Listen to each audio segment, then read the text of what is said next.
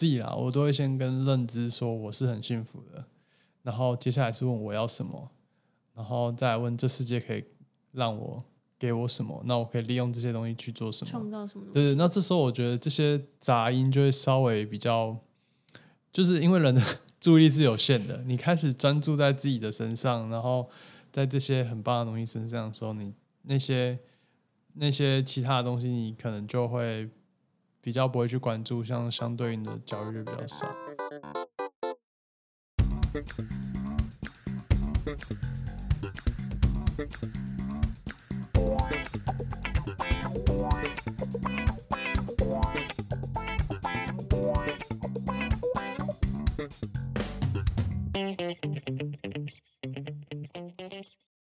Hello，欢迎收听 Q 姐下班闲聊。太久没有下班时间，所以没办法下班闲聊。不知道大家还记不记得，在更新前的那一集，某一位知名医院的住院医师魏婷，因为他好像上次非常的低调，没有讲自己是哪一间医院。那他是检验科医师，但是大家不知道的是，他有另外一个，他说是嗜好，但我觉得已经有点接近半专长，就是现在很夯的 AI 相关的东西。哎、大家好，我是威霆，好久没有录音了。呃，前几个礼拜，然后我的我的老板他就说，哦，现在厂商就推荐他一台，就是某一台机器。他说现在 AI 都很夯，然后他就可以直接用图像辨识，然后我们就不用去看说，哎，这个是什么东西，那个是什么东西。然后他就有点语重心长的说，你看每个每个机器都可以设计这样。再过不久，会不会我们就就是我们要慢慢被取代什么？就他就讲的很语重心长这样子。你说你们老板吗？对对对对，我们老板就非常的语重心长的，吓你们。下班时间之后开始在那 murmur，然后就我就听他讲这样子，对，然后可是那时候其实我第一时间想到是想说这个，我觉得这种这种想法其实有这种想法的人不在少数，但重点是我我开始想的是说这个是真的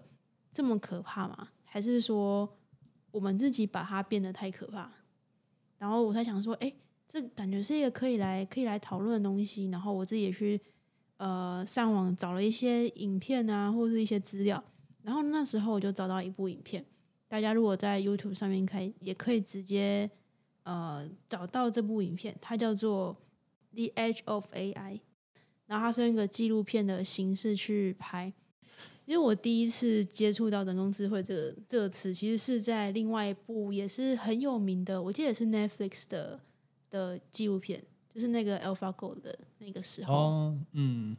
就最近回去看，发现它是好几年前的事情了。对啊，也过了好久好像其实从二零一五年开始，其实就开始跟不同的围棋高手比赛啊。但是最就是最知名的应该是如果跟世界棋王那个，对二零一七年，那那一部，我觉得真的，如果大家有兴趣的话，也可以去看。他那时候就是跟这世界棋王对弈了五盘，AlphaGo 是总共来说他是赢了四盘，所以就是四胜一负，当时打破大家的预期，然后就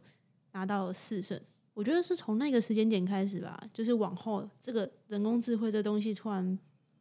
又重新回到大家的视线里面，然后又突然觉得，哎，这个东西好像很厉害。对，应该说这个是让大家觉得说，就本来以前我们都觉得围棋好像是一个嗯很贴近人类智慧，就是它是一个非常高度需要一些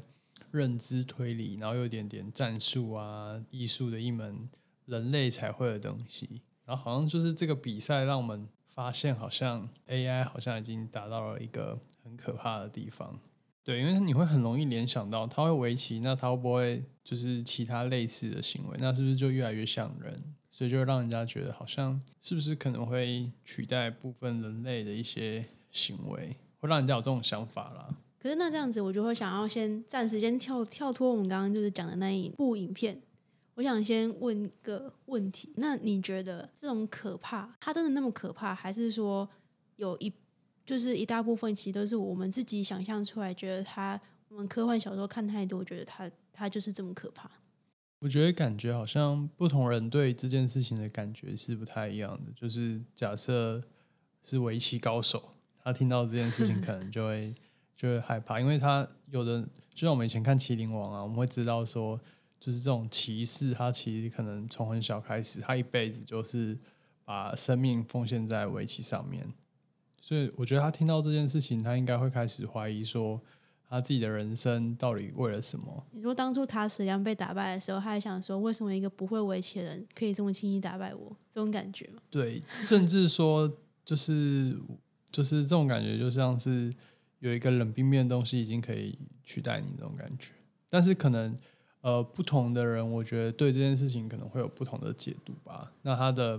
想法可我觉得也不一样。有的人可能是震惊，有人是害怕，有人是不明所以，有的人是啊关我屁事这种感觉。像现在有很多，我觉得就这样，医疗体系其实是最很多人说医疗体系的那个 AI 的发展，尤其是图像辨识，是因为医疗相对其他东西，它更有一个所谓的标准答案，所以你要去为这些机器去学习东西的时候，听到一个词，我觉得很有趣，他说他们会称什么资料是相对更干净的，更多 AI 相关东西会近期会更多是出现在医疗体系上面。因为你也是医生嘛，那假如说今天你要就是要诊断这个人，假设已经都已经有很多很多研究出来，发现说 AI 它其实这套系统已经可以辨识的准确率都已经比你高了，就是它可能有九十五趴，那那可能一个经验非常老道的医生，那种老医师可能只有可能九十趴之类的，那这样子很多人会下意识觉得说，那这样子我是不是？我又不是，我还没到这种老医师程度，可是他就已经比我厉害了。会不会几年后他连我都要取代了？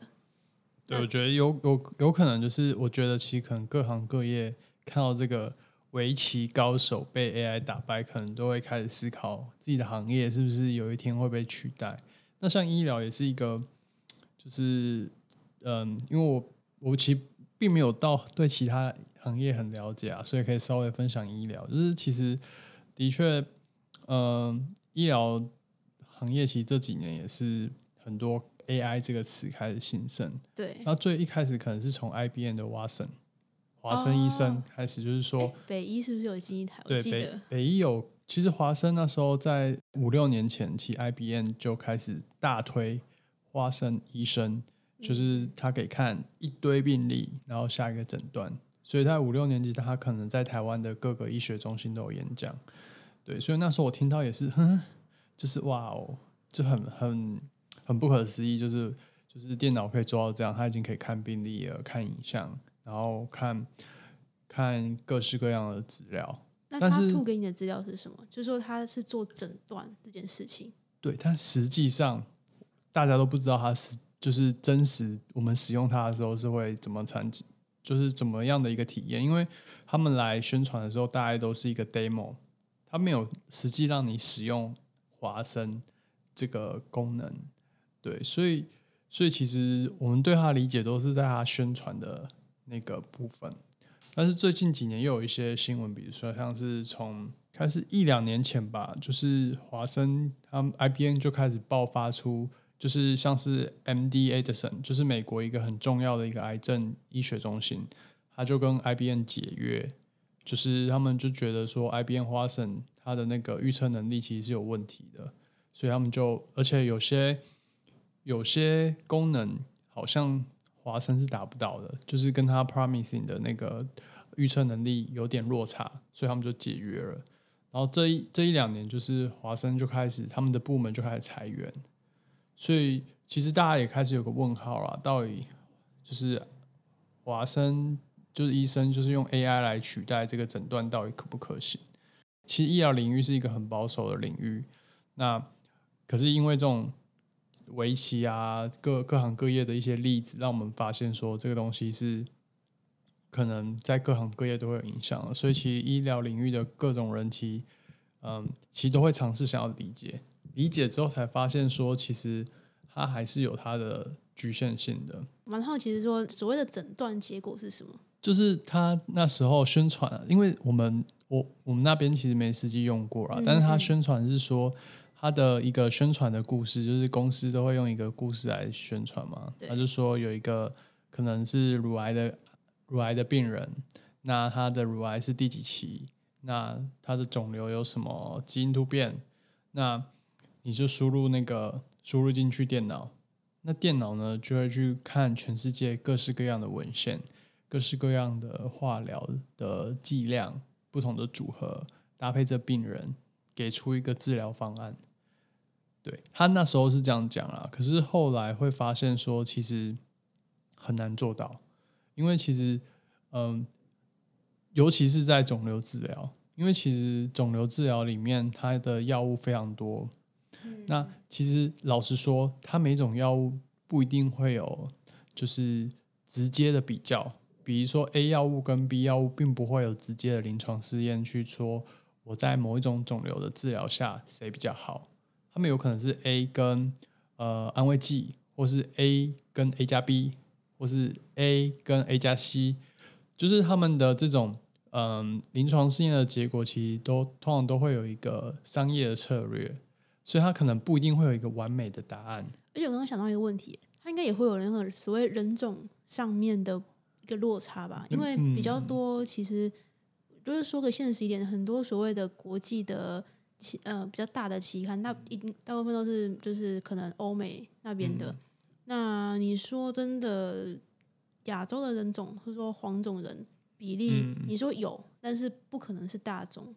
对，我觉得其实这个还是要回到原原来啦，就是到底 AI 在干嘛，然后它是怎么做预测的？就是以刚刚的围棋为例好了，它其实是把棋谱的各种呃可能。把它用一个矩阵当做资料输入，然后去运算。所以从这样来类比，你就会发现说，哦，围棋是一个很好用电脑来分析的一个一个场景。但是医疗其实就医疗或是说治疗一个肿瘤病人，其实是非常难的。为什么？是因为老实说，我们对肿瘤的理解也还没有很多，才刚开始而已啦。就是所以其实要是。这世界上所有的文献都还没办法解释为什么我们会有肿瘤，为什么肿瘤会治疗不好，为什么肿瘤会复发？那我们怎么可能期待说这个电脑读了现在所有的文献之后就会知道该怎么治疗？对，这是第一个啦。第二个的第二个想法其实是，其实肿瘤治疗过程中它没有，它通常不会有一个答案，它会是怎么讲？就是。其实肿瘤的治疗过程中，很多时候是要跟病人一起讨论的。就是说，比如说你可能是第四期了，已经转移了，那其实这时候的治疗，老实说是不会有答案的，因为我们都会有所谓的缓和疗法，就是说，哦，我们可以试试看 A 的疗法，也许可以延长你两个月，但是你可能会很痛苦。那我们也许可以用 B 的疗法，那你也可能。会有什么样的副作用？那我们也可能就是先不要接受治疗，我们把你不舒服的地方做症状的支持，这样子。所以其实肿瘤的治疗，它第一个就是其实我们对肿瘤本身就有很多不知道的地方，才刚开始要理解它。那所以全世界所有证据可能也没办法回答肿瘤为什么会复发，肿瘤为什么。为什么我们现在还没有一个药可以就一次性的把各式各样肿瘤治疗好？那第二个，其实是在治疗过程中，很多时候其实它不是它没有完美的答案，它是一个个人选择，因为他他可能在不同时期，有的时候是你的经济可不可以啊？对，我给你，我电脑说我给你 A 药，但是 A 药要一个月要二十万，那他也没办法接受这个答案呢。但是其实。呃，医疗人员或是他们在跟呃在做治疗计划的时候，其实这个会会参考进去。尤其像现在更复杂了，现在我们有什么免疫疗法，或是免疫疗法又有很多种，那甚至有比较新的是免疫细胞疗法。对，所以这些方法其实背后都会有很多，嗯，第一个我们也不确定它效果的不确定性，第二个有一些呃。呃，你可能要考虑到家庭支持，你可能要考虑到经济支持，你要考虑到呃身体支持。所以其实老实说，其实我觉得，其实嗯，治疗过程中它是一个，它其实人人文的比例蛮高的，它没有一个像是你可以用资料做出一个答案。就目前来看，就是只能做到一个辅助，还没办法到取代。应该可以这样讲啦，而且也跟你的目标是什么，就是就是怎么讲呢？就是它可以取代你用 X 光去判断有没有肺炎，这是这是可行，而且现在其实已经做到很好。我们现在在我们的医院，可能你可以用 X 光去看，就是骨盆的骨折做得很好，然后也可以用它去看一些呃特定的病灶，就是你只要定义好。那个场景跟问题，其实 AI 是可以帮帮忙很多的。是要要那种比较有所谓的明确的答案。对，有明确的答案，就是这样就是病变。对，明确的答案，明确的定义，然后这时候其实电脑 AI 这些就可以给你一个很好的帮忙。但你会发现，很多时候的医疗行为，它它其实是选择跟随机应变，所以这个东西其实就。就很难去定义清楚，对，甚至有时候我们连自己的不舒服都很难讲清楚，所以你所以怎么期待说我们用用电脑去去去理解你讲出的话的病例的内容是什么意思？对，但是我觉得啦，就是随着我们的技术越来越精进，我们可能用其他方法去了解你的身体，我们可以就是抽抽血。做所谓的 liquid biopsy 去看你血液里面的一些 biomarker，就是对，的确这样就可以取代你。我我我就是用你自己的感受去说你的不舒服，但实际上这也是临床在发生的。我们跟呃三十年三十年前的那个老医生不太一样嘛。三十年前就是问问问题，然后看一看吐舌头这样子。对，现在其实很我们很多仪器啊。所以其实某方面来讲，其实我们也是用了很多高科技啊，对啊。但是能不能达到像 A，就是像，就说像华生，就是我们前面讲到华生，对说的那样子，对，可能就会，可能就可以，就可以打一个问号了。那如果好，我们先回到我们今天要讲这一个 In the Edge of AI，可是因为它好像没有一个中文的翻译的一个名称。对我自己会我自己翻的话，我会觉得可能就是什么 AI 的时代之类的，感觉翻的不错啊！真的吗？AI 的时代，AI 时代来临，对，类似像这样子。对，我觉得它其实，我看它好像是 Frontline 的一个的一个印记嘛。Frontline 其实以前小时候就有听到先锋记者、先锋日报记者，就是好像在一些，对对对，就是他们，对，所以他们其实是一个很资深的一个媒体，然后。对，然后是属于一个美国的一个，也是很大的一个新闻台下的。那我觉得他这一部啊，其实他也是有他的观点啊。我觉得美国的很多节目都有他自己的观点存在，在他不管就算是纪录片，他有他的想要看事情的一个角度。对，我觉得他这部片其实蛮明显的。嗯，然后我看他其实看完，他其实的确他是用有一个架构的方式去讲的故事，就分五个章节嘛。然后他们他想讲的是 AI 在这时代是怎么样的变化？嗯，就第一个可能就是提到中国，对，因为中国它开始使用这些网络啊、资讯的一些设备啊，其实走得很很快。对，尤其在 AI 的 AI 的一些应用也是。我记得好几年前，就是我一个朋友，然后他那时候在原本在上海工作，那他那时候就说，其实。那时候已经是好几年前了，他都已经不太带所谓的现金出门，都是行动支付啊什么的。那可能在我们现在听起来会觉得非常理所当然，我们现在也是会用接口，或是你刚刚是用什么拍拍钱包？对对，但是可能你回推到好几年前，你会发现，哎，好像跟我们印象中的中国不太一样。这部片子里面，他也有讲到非常非常类似的东西，就是行动支付。那我记得他还有一幕，我觉得非常印象深刻，是你连钱包都不用拿出来，手机也不用拿出来，刷脸。对对对，你就走到一个机器前面去刷你的脸，然后它就会辨认，然后你就付款完毕了。对，就等于是你的人脸这种肖像的权，就已经是在中国全都建档了的感感觉。对啊，你可能说我。比如说像台湾有健保卡，可是你看你自己的健保卡跟你的你的本人，我就不相信有几个人是很像的。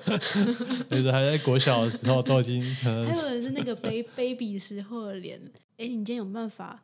就是刷你的脸，你就可以付款。当然，它是一个很值得炫耀的一个技术，但是某种程度上，我也觉得蛮可怕的。嗯，我觉得另外一方面，其实我觉得 AI 其实是一个 一整个人类技术线的演进啊，从网络、手机到资讯化，然后到就是计算能力很好，然后最后这些爆发变成是你可以预测能力变好，就是所谓的 AI 这些。所以其实我觉得是一步传一步，然后其实是 在中国的地方，它其实是拥抱这些新科技、手机这些速度很快。所以当然随之而来的就是它后面在做 AI 的应用的时候，也变得是很前面。因为我我们可以想象嘛，就是在可能在美国这种地大物博的地方，你其实就是你可能也不太需要，就是你都可能习惯用现金付，你也不太需要很方便的一些手机，或是你都有信用卡。对，所以其实我觉得就是有一点，我觉得后来有点就是有些时候就是。嗯，我觉得是一个地方的人民会习惯他原本的生活方式，在某些时候反而他的进步的速度会变慢。然后，对我觉得这个地方就有点可以当做是一个类比。其实我有想到，就是说为什么中国它可以 AI 进步这么快？一方面是它人真的够多，就是刚刚就讲到嘛，就是 AI 就是要一个你的资料来源，嗯，要。够多，但你越多，它当然就是所谓的训练次数越多，是应该可以这样讲吧？对对对。后面就是我个人纯粹的想法，就是我们可能会觉得说，如果以现在来讲，AI 不就是想到就是如果不是中国就美国嘛，对，他们都是属于人口众多的地方，嗯，但是为什么呃以成长速度来讲，中国比较快。我觉得是因为你像美国，它每一个州有自己的所谓的州的法律，然后可能又不太一样。就是整体来讲，是它是一个比较不是一个一个那么统一的一个标准。但是我觉得相对来讲，中国就是主要就是中央政府，他不用去想说，哎，上海真规定什么，北京规定什么，广州规定什么。所以我觉得也是够快。但我觉得文化有差啦。对，我觉得文化差异很大。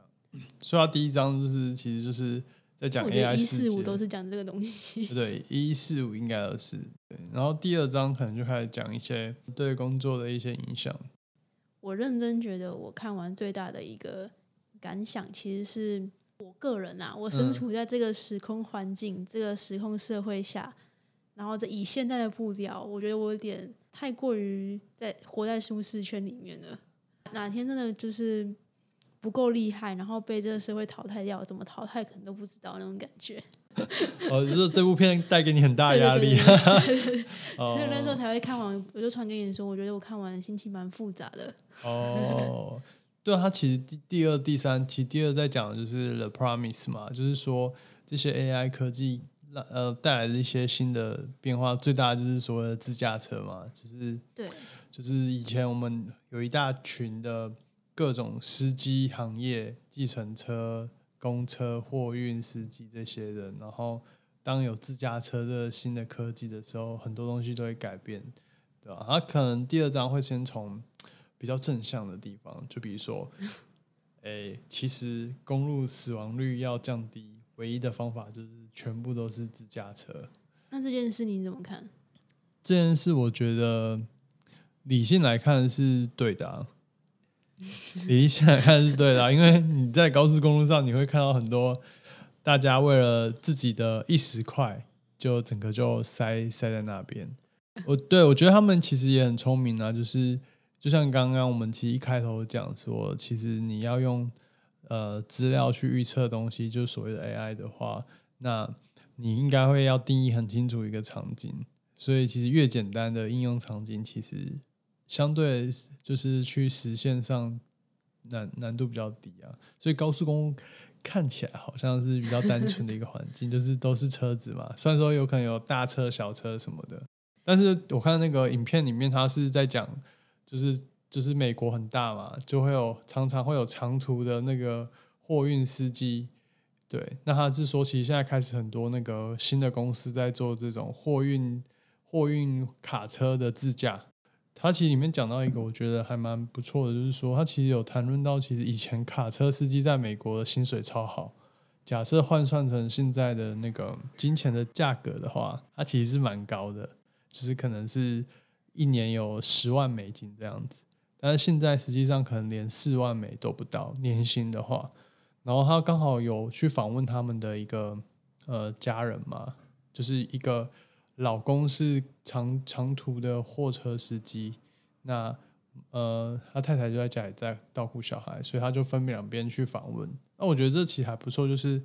其实不会单方向，像很多人就会说 AI 怎么样，他去实际去探访这些人，他的原本的生活是怎么样，那这件事情他们的看法是怎么样，我觉得还不错，就是不会都是去想象的。里面他就是去访问司机的时候，他说。他相信，就算是标榜无人驾驶好了，他都相信说要有一个驾驶在里面，不可能真的完全没有驾驶。可是现在是是不是已经有开始开发出一些是真的不需要有驾驶，当然还在测试啊。对对对，其实就是有些公司应该已经可以了。他两边的访问，我觉得其实都还反映了一部分美国的部分蓝领阶级的看法。我感觉啦，就是那个司机其实不太知道这东西，他可能对 AI 根本不不。在乎，然后也觉得这些都是鬼屁的东西，所以其实也代表说，可能这方面的资讯应该要教育更多民众。像那个，我觉得它里面讲他他那个司机讲的一些语言，其实还蛮会让人家醒思的啦。就是关于人的价值，因为那个那个司机就有说，我爸爸也是就是司机，然后他很骄傲的跟我们，他很骄傲跟他说，这些是要。就是要努力而来的，就是做这个行业其实不是那么简单的。然后，所以被访问的那个司机其实也也是很骄傲，他觉得这件事情是他喜欢做的，他也觉得他只只想做这个。所以，我觉得当一个新的东西来的时候，对很多人的生命可能都会有冲击吧。就像汽车以前的车夫是驾马的，对，突然有汽车出现，我相信原本会骑马的人的想法可能。也是很复杂的，嗯嗯，但其实我觉得这边也讲了蛮多，就是太太的想法。我觉得他最一开始他在算钱所谓的花费的时候，我觉得真的让我蛮，就是也没有到惊讶，但是我觉得就是蛮耳目一新，就是说哦，原来是他可以算，他要算的东西算到这么细。他就说他那时候也有说以前的司机价格是怎么样，然后到近年来可能是怎么样怎么样。然后多少钱？假设说五万美金好，念一年的话，假设他说你可能你要你觉得好像还不错，可是你要想你的汽车、你的货车，你要维修保养，或是你的什么的费用多少，然后你扣了多少，扣了多少，扣了多少，它是一项一项列出来。我觉得那时候其实，呃，给我的感觉是说，反而让我发现说，哦，原来。你看那个他的他先生是很自豪的说，我我想要做这个东西，所以我一直做一直做。可是我觉得他反而没有去想到后面还有这么多东西要顾的，反而是另外一个人在帮他顾。对，我就觉得他太太其实 还蛮贤惠的，就是其实想蛮多，而且他也有形容，我觉得他形容的其实蛮务实的，就是还有讲到说是大环境，就是。这种货运公司竞争越来越激烈，越来越多人做，所以他们为了降低成本，所以其实会希望给这些就是开车的人薪水越少越好。那当开车这个技能，我猜以前应该是很少人会有，但是现在就是可能十八岁就会去考驾照吧。我觉得是因为是他们他们的那种车是不是我们那种一般的小货车，它是那种真的非常大型的那种。哦，就可能还是要特殊考一下，拖货货那种货柜的那种吧。然后，而且你又要在高速公路上面跑的话，对我相信应该不是一般驾照啊，但是可能取得也不一定是一个门槛很高的，所以才造成那个就是公司一直在砍他们那个薪水，或者是它里面有讲到，就是很多公司会开始用一些比较没有经验的年轻的司机，就比较比较便宜。我觉得他这个这个表这个这个描述其实还蛮敏敏锐的，就是当这个行业开始去贬低人在里面的价值的时候，其实也代表说是不是这个工作该被用另外一种形式出现，不然做这个人做这个工作人，其实我觉得还蛮辛苦的。我觉得很多人想讲到 AI 的时候，其实都会跟他们的状况蛮像的。我们对对这个东西其实了解不够多，但是我们会有一种莫名的，呃，有些人是轻视，有些人是莫名的反感，甚至有些人会有点敌对，觉得这个东西很可怕，就是将来会统治我们什么之类的，就觉得它是一个不好的东西。可是另外一个一方面就会觉得说，还不知道这个是什么东西，但是我们已经先讲出答案，说我不想改变。这部纪录片里面，其实李开复这个人的角色还蛮重的，应该他蛮常出现的吧？算是男主角了吧？我觉得 可能是里面的那个，就是中国的中国 AI 现状的一个代表人啊，就是他可能在这个领域算是，因为他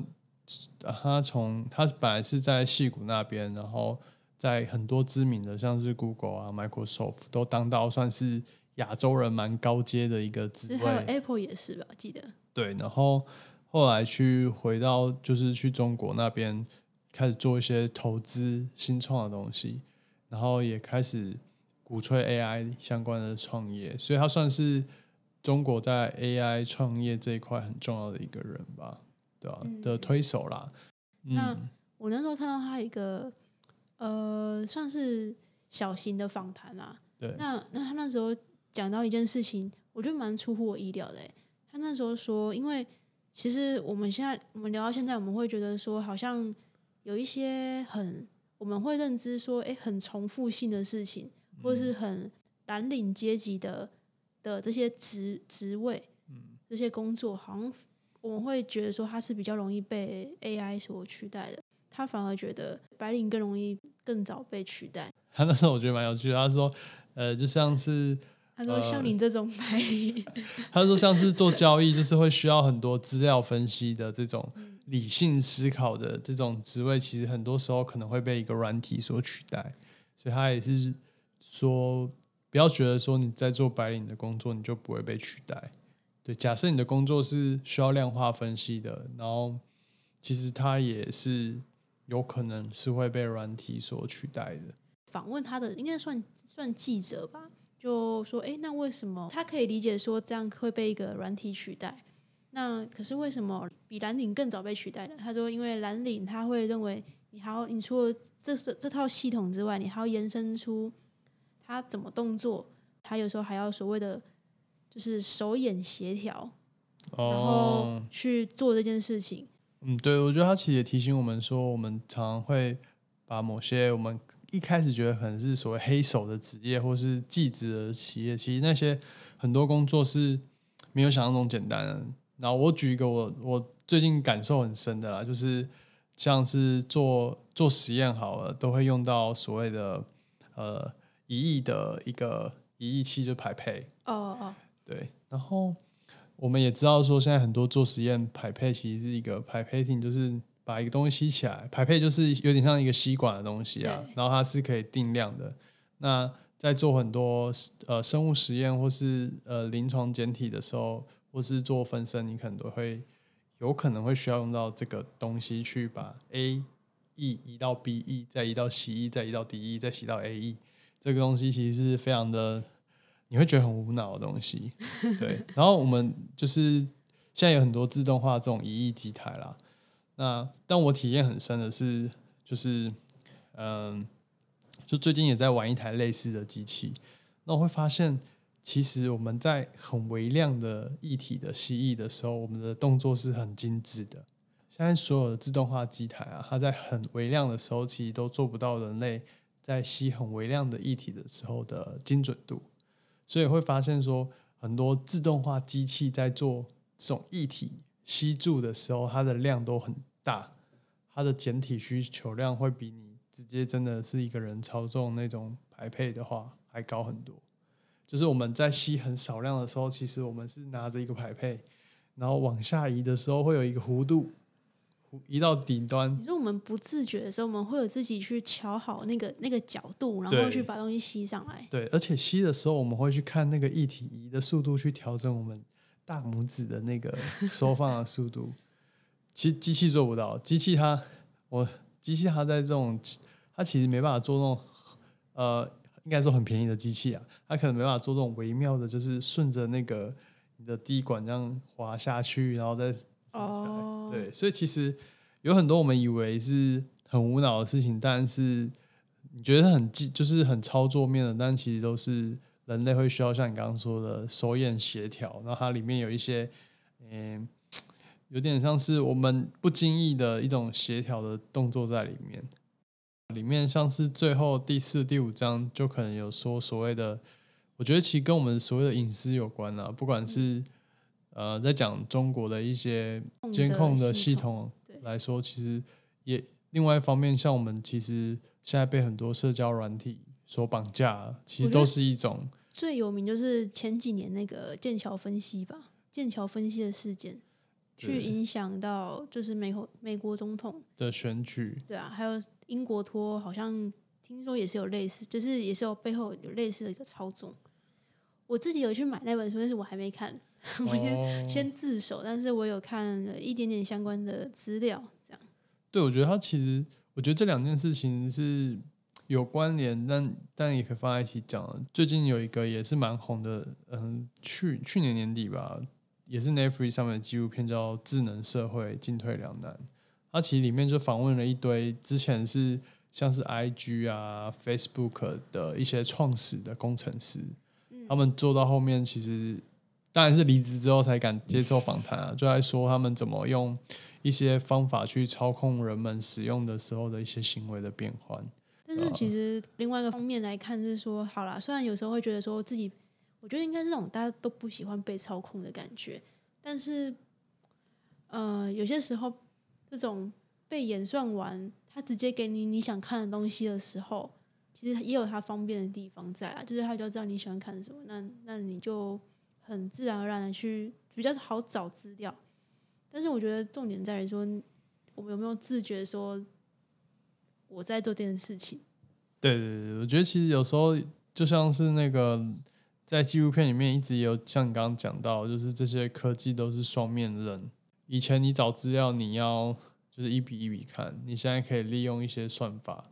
更快的找到你要的东西。但另外一方面，这些算法也可能推荐你不要的东西，让你以为是你要的。久而久之，就变成是你都在被洗脑，，对，久而久之你都被洗脑，或者是，或者是就像之前有人说，就是脸书泡泡啊，就是你会慢慢被那个同温墙包在一起，因为你只想看到这些资讯，然后慢慢的，就只给你这些东西。对，然后你慢慢的就是你就会强化这个看法，你就会慢慢就是想法越来越单一，你就不知道外面的世界在想什么。该就是试着有时候偶尔去点一下，就是不喜欢，明明想按就是想按生气，然后按个赞之类的。哎、其实我会故意就是我的有些那个账户，我都会故意留一个我我可能不是很赞同他的一些看法，但我还是会按赞，然后会留着看。就是有时候会忍受一下那个言论的不舒服，但是就是觉得我不行不看，因为都这可能都是就是社会的某一种声音吧，有点有点像是呃，我觉得就是有意识的去使用社交软体啦。但是我自己有观察到我自己一个现象是，比如说我们现在有用很多种，比如说你说 IG、Facebook，然后 YouTube 或者什么的，或者你 Google 搜寻什么，就是大家会有不一样的习惯嘛。但是我发现我是，比如说我在用 YouTube 的时候，跟用 Facebook 举例来说好了，两种的心态其实差很多、欸。就是假设我今天用 Facebook，然后去用你，就有点像你刚刚那样子，就是不太会去按什么东西，或者是其实真的很喜欢，也不一定会去按个赞，或者是留言或者什么的。但是如果是 YouTube 的话，有时候的行为模式反而就会相差比较大一点。可能这些 A P P 都代表我们的不同面相吧，我猜。对啊，其实这样子想起来，觉得说提防了一个部分，然后另外一个部分又把自己卖掉了。也是有可能的。对啊，就是其实我们某方面来说，就是当我们成为那个演算法下面的人的时候，我们就是被演算法所操控的人，所以得有意识的去成为演算法上面的人，或者是有意识去知道这件事情存在。那 Elon Musk 其实也算是 AlphaGo 它的所属公司 DeepMind 的早期投资人。从好几年前他就一直在讲一件事情，就是管控 AI 这件事情的一些隐忧。他觉得很多人会觉得不想被管控，是因为他觉得很多科技东西东西你管控了之后，你就是在限制它的发展。在他的观察，他会觉得好像有必要，不是说你要限制发展，而是要提早，不要说不好的事情发生了才来事后补防，然后建法条啊或是什么的。所以呃，成立一个算一个协会，Open AI，它的隐忧主要是很多人其实就算自己在做 AI 人，其实人类还是会比较自大一点，就是大家会觉得，因为大家最害怕就是。诶，如果这套系统人工智慧如果之后比比人聪明怎么办？然后做 AI 人就会跟你讲说，这这个东西还早，但是他会觉得或许在十年、十五年，他其实变聪明或是比我们厉害的这个距离，其实比我们想象中还要短很多。因为他一直都站在科技的最前面，在做一个有点像是呃，就是推动者吧，就是会去挑战一些我们不想去想的事情。那就像在 AI 这件事情上，他也是有种，呃，这种角色吧，就是传道士的角色。我们常常会低估一件事情的远期影响，高估它近期的影响。就也许短期 AI 没有想象中那么厉害，但其实长期来说，它会改变的比我们想象中的还多。我觉得这个还这算是一个蛮好的一个看法吧。这让我想到之前有一个。在俄罗斯吗？就是他太相信 Google 导航了，然后 Google 导航给他导出了一条路是平常人家不会去、不会走的一条路。那条路有点像是古径啊，古径，然后那条路会经过的地方是会气温非常非常低的，所以后来他被人家发现，就是你说冻死在路上。对对对对对对对，就是 Google 的那个。导引把它导引到一条路，那条路是会经过一个非常低温的一个地带，对，他后来就就这样子。可是那条路是真的可以到他要到的地方？理论上是啊，但是可能是 假设，假设你问问一下说长辈说，他可能不会推荐你走那条路，对吧？这有点异曲同工之妙的。我觉得这个其实也可以回归，就是有时候科技会。科技对我们的影响越来越大了，所以我们可能也是要像 Elon Musk 讲的那样，其实要有戒慎恐惧的心嘛。就是，那我比较好奇是，如果以你自己的角度，大家都知道你因应时代改变，你自己要做改变，自己会怎么样看？说我，比如说我要怎么样去更实际的去做到这件事情？你是说怎么跟随着科技的进步成长吗？怎么就是因应 AI 这件事情？或对啊，或者因应现在其实科科技或者说整个时代的改变，其实已经不是说以前是十年一个时代改变，嗯，然后可能五十年才一个大改变，但现在是五年可能就东西就差很多了。那其实我会比较好奇的问题，是因为我觉得跟我比起来，我会觉得更常接触这一块啊，所以我会比较好奇是说，那那你自己会怎么看？说比如说就是。假如说我真的会觉得我要我要去提升自己，就是让自己不要这么快被淘汰掉这件事情，比较实质上的一些建议。其实，我我先讲我就是怎么看待这些事情啊。就是其实我觉得第一个啊，我觉得我觉得生活在现在是很幸福的事情。我先讲为什么，就是其实这会有这个想法，其实是在二零一三年就是。就看了一本叫《富足》的书，这其《富足》这本书写的人其实是 Peter Diamond，就是创办那个呃起点大学的那个人。嗯，他在讲说，其实我们现在人啊，超级幸福，就是我们其实跟二十年前或三十年前的人类比起来，好了，我们其实吃的比较饱，然后有点吃太饱，我觉得吃的比较饱，然后生命其实。也比较有保障，我们不会像以前，就是相对来说很容易生病就挂了。我们的一些基础建设也很好，以前可能从台中到台北可能要超级久的时间，我我还记得啦，那时候可能没有所谓高，呃，那时候可能就是没有像现在的一些高速网络那么好，甚至现在还有高铁，所以你可能移动到一个地方都要很久。像现在其实移动也很方便，人跟人的交流。有有网路，对，有网络又更方便了，从而实体的距离，然后甚甚至像现在我们获取知识的一些成本越来越低了，我根本就不需要，呃，很多以前专业知识都是要去上大学听教授讲，现在其实你用网络学的会比在大学里面学到的还多还快，那所以我我是觉得说，活在这时代的人类是非常幸福的，从各个角度来讲。那为什么我们会有这些焦虑？我觉得就是因为我们的这些幸福，然后科技进步的速度比以前快很多，因此而产生的焦虑。但是假设我们回头看看，我们是很幸福。那在这很幸福的状况下，其实我们可以去思考说，我们到底要怎么样的人生吗？我觉得就是以前可能我们在谈的是有没有吃饱，有呃可不可以不要生病，能不能有一个。工作可以把食物放在家人的桌上，但实际上现在虽然说还是很多辛苦的人，但是大部分的人其实你要温饱不是问题，所以你其实更多的人可以开始想象说你想要什么，你想要创造什么，你想要有什么可以创造的技能，对，所以其实我觉得现在是一个很棒的时代，所以其实你反而应该。站在一个比较积极的角度去想，说我可以利用这个时代为自己做些什么。在这个角度下，你就会开始去想要创造些什么。那所以你你的意思比较像是说，与其想与与与其把你的注意力一直放在说我要怎么样不让自己被淘汰，倒不如反过来换个角度，变成说我要怎么利用这些东西，或者是我要怎么样去我想要创造什么东西。对对对对，我觉得现在是一个很棒的时代，是它其实是。应该说，诶，现在的人是很幸福的。假如他能感受到这个茶欲，但是现在人也很容易焦虑，是因为很资讯太多了。对啊，就回到我刚刚说，我觉得自己啦，我都会先跟认知说我是很幸福的，然后接下来是问我要什么，然后再问这世界可以让我给我什么，那我可以利用这些东西去做什么，创造什么？对对，那这时候我觉得这些杂音就会稍微比较。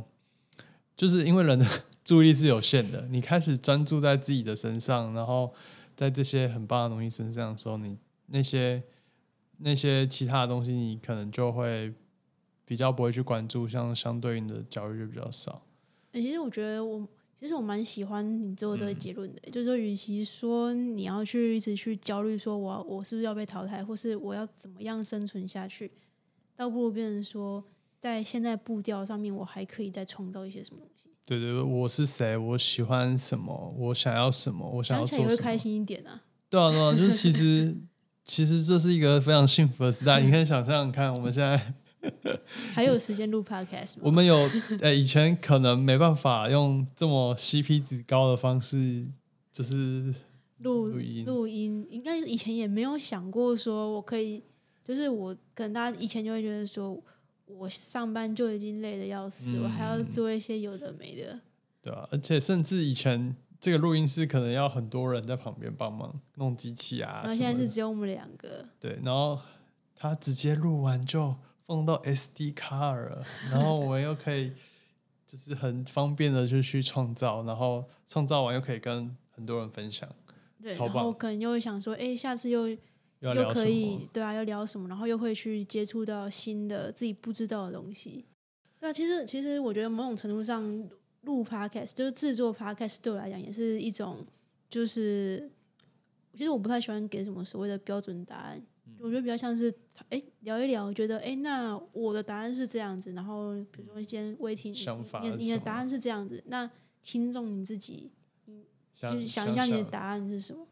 就是这也蛮有趣的，而且有些听众还会很用私讯或者是在上面留言，会会跟我讲，我觉得蛮好玩的。好，感谢你今天下班来应应我的邀请来闲聊。对啊，虽然我不知道你到底是下翘班还是早退，不过就是这么开心的。就改天我们就再来聊一下不一样东西。嗯好拜拜。拜拜。